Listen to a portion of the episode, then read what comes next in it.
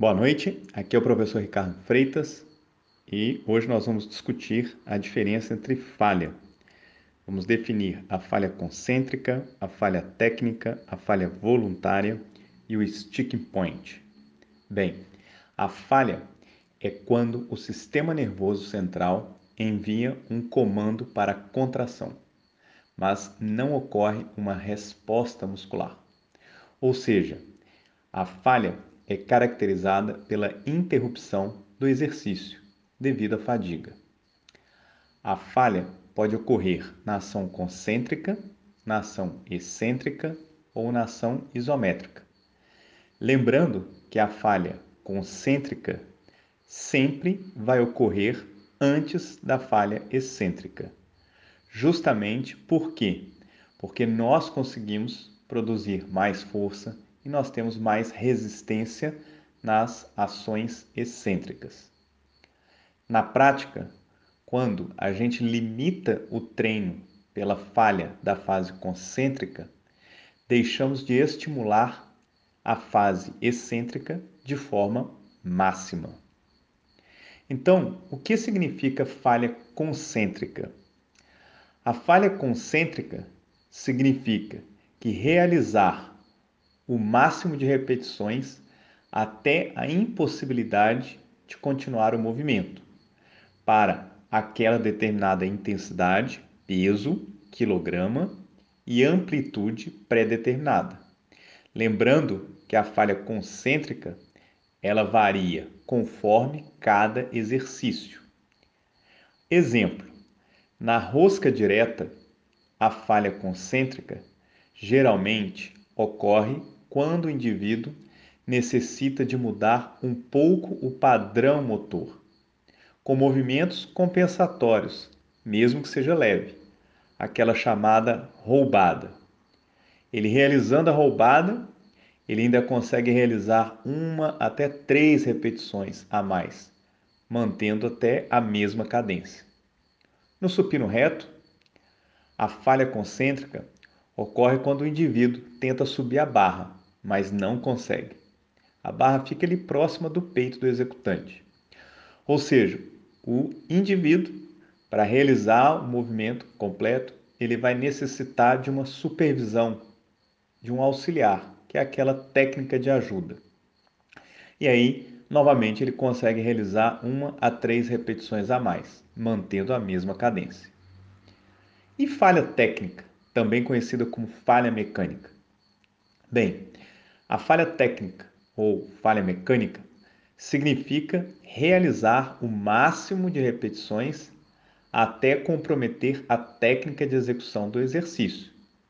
Ou seja, o indivíduo perde o padrão motor do movimento, mas não podemos confundir isso com a falha concêntrica, mesmo porque o indivíduo ainda está né, realizando, ele consegue realizar algum movimento, mesmo que seja compensatório ele consegue ainda realizar duas a três repetições, que é o que a gente também conhece como repetição de reserva. Então a falha técnica ela ocorre antes da falha concêntrica.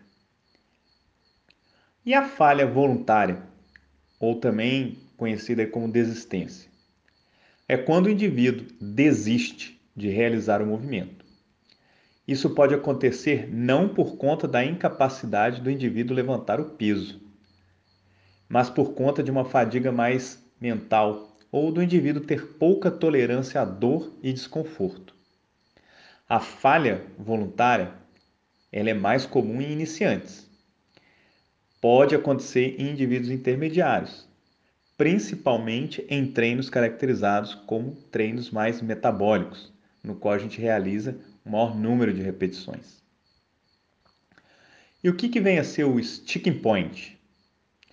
Bom, o sticking point ele tem uma relação mecânica e fisiológica. A relação mecânica ocorre quando o momento angular coincide com a maior desvantagem mecânica para uma determinada amplitude de movimento, ou seja, maior braço de momento. Já a fisiológica ocorre quando analisamos a curva comprimento-tensão. Logo, podemos dizer que o sticking point tem uma resposta individual, diferente em cada exercício e amplitude de movimento. Na prática, pensando no stick point, podemos exemplificar o agachamento, no qual o stick point, no agachamento, ocorre quando a coxa está paralela ao solo, ou seja, aproximadamente em 90 graus de flexão do joelho. Num exercício para membro superior, rosca direta, o stick point ele ocorre quando o antebraço está paralelo ao solo, ou seja, aproximadamente 90 graus de flexão do cotovelo. E como que o personal trainer pode usar, né, o stick point? Ele pode incluir recursos que alteram o stick point de cada exercício. Para isso, ele pode inserir nos treinos o que a gente chama de resistência dinâmica variável. Exemplos: equipamentos que têm a roldana CAN ele pode colocar corrente para fazer um agachamento e um elástico para fazer, por exemplo, um supino. Então, era isso que eu tenho para dizer sobre falha, falha concêntrica, sticking point, falha voluntária e falha técnica. Muito obrigado, um abraço e até a próxima.